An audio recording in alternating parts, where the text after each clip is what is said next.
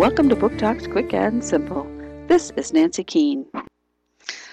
What kind of a sneezer are you? Do you blow the walls down when you sneeze because it's so loud? Or do you make little teeny cat sounds? Tsk, tsk, or somewhere in between? Well, one thing's for certain. When you sneeze, you don't turn the world crazy like the ragman does. When he sneezes, everything goes topsy turvy.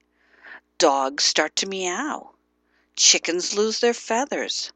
Shoes land on the wrong feet. Can you imagine? Can the ragman put everything back together again? The Seven Sneezes by Olga Cabral. Golden Book, 2009.